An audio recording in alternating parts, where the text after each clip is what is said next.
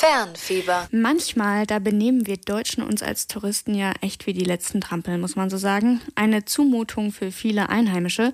Erst vor kurzem sind die Benimmregeln für den Ballermann wieder mal verschärft worden. Aus dem Grund klingt es für mich eigentlich erstmal ganz vernünftig, zur Abwechslung mal ein anderes Land aufzusuchen, um vor Ort Gutes zu tun und etwas zu bewegen, anstatt sich eben bloß stumpf zu besaufen und Party am Strand zu machen. Warum Freiwilligenarbeit im Ausland trotz des positiven Grundgedankens nicht immer so eine gute Idee ist, das weiß Benjamin Haas. Er promoviert hier in Köln am Lehrstuhl für Sozialpolitik und Methoden der qualitativen Sozialforschung und ich habe mich vor der Sendung mal mit ihm über die Problematik des Volunturismus unterhalten. Herr Haas, was genau ist denn überhaupt Volunturismus?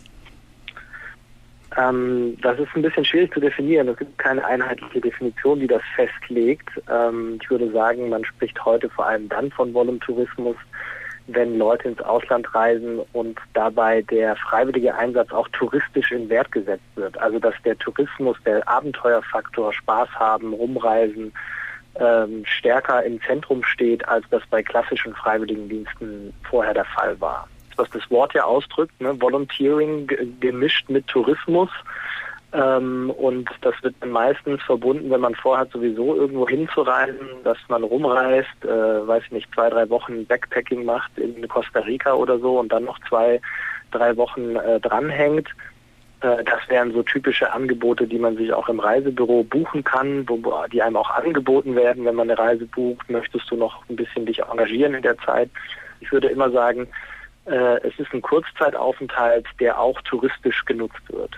War mir jetzt zum Beispiel auch gar nicht klar, dass man sowas einfach im Reisebüro äh, buchen kann. Ähm, Gibt es da denn auch noch andere Anbieter? Ja, es gibt eine ganze Bandbreite an Anbietern. Also das geht eben von großen Reiseveranstaltern, von großen Konzernen wie TUI oder zum Beispiel auch FTA Travel, die ja bei Studierenden sehr beliebt sind. Die haben ganze Kataloge, wo man sowas buchen kann. Es gibt aber auch kleinere Unternehmen, aber auch eine ganze Bandbreite an zivilgesellschaftlichen Organisationen, also Vereinen, NGOs, äh, die sowas anbieten. Mhm. Es ist aber immer mit Kosten verbunden für die Freiwilligen, weil es keine Förderprogramme sind, die von der öffentlichen Hand gefördert werden, sondern das sind sozusagen Produkte, die man sich einkauft. Mhm. Und das ist jetzt schon das Problem an dem Ganzen oder ähm, gibt es da noch andere Schattenseiten?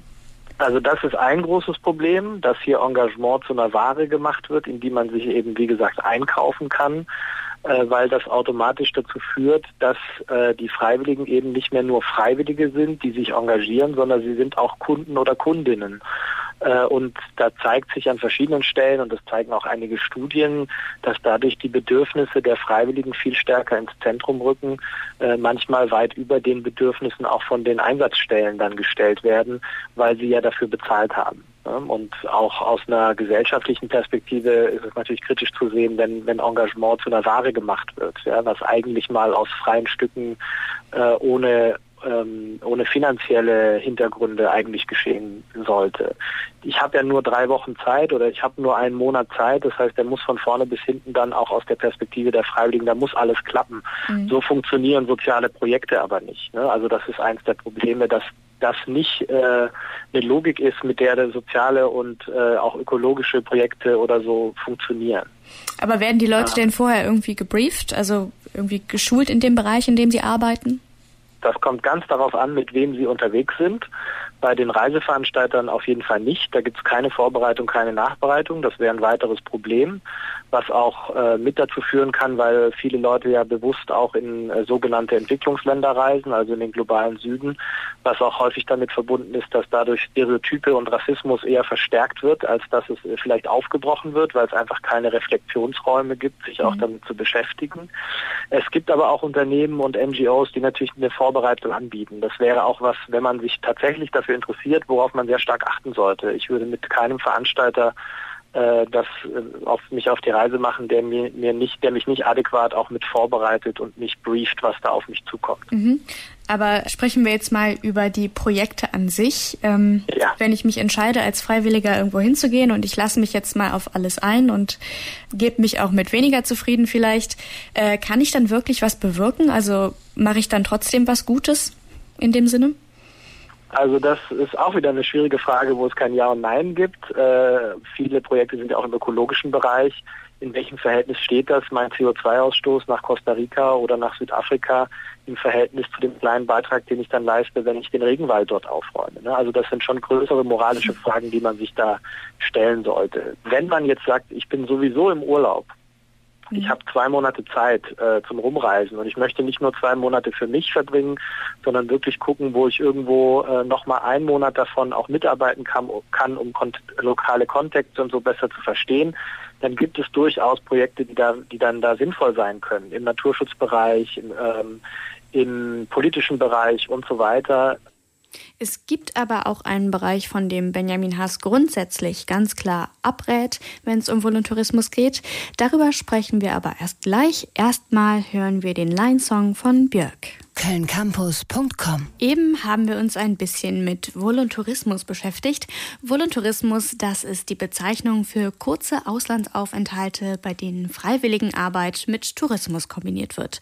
Das kostet die Freiwilligen allerdings immer Geld. Viel schlimmer ist es aber, dass oftmals gar nichts Gutes dabei rumkommt. Benjamin Haas von der Uni Köln hat uns eine der größten Problematiken geschildert.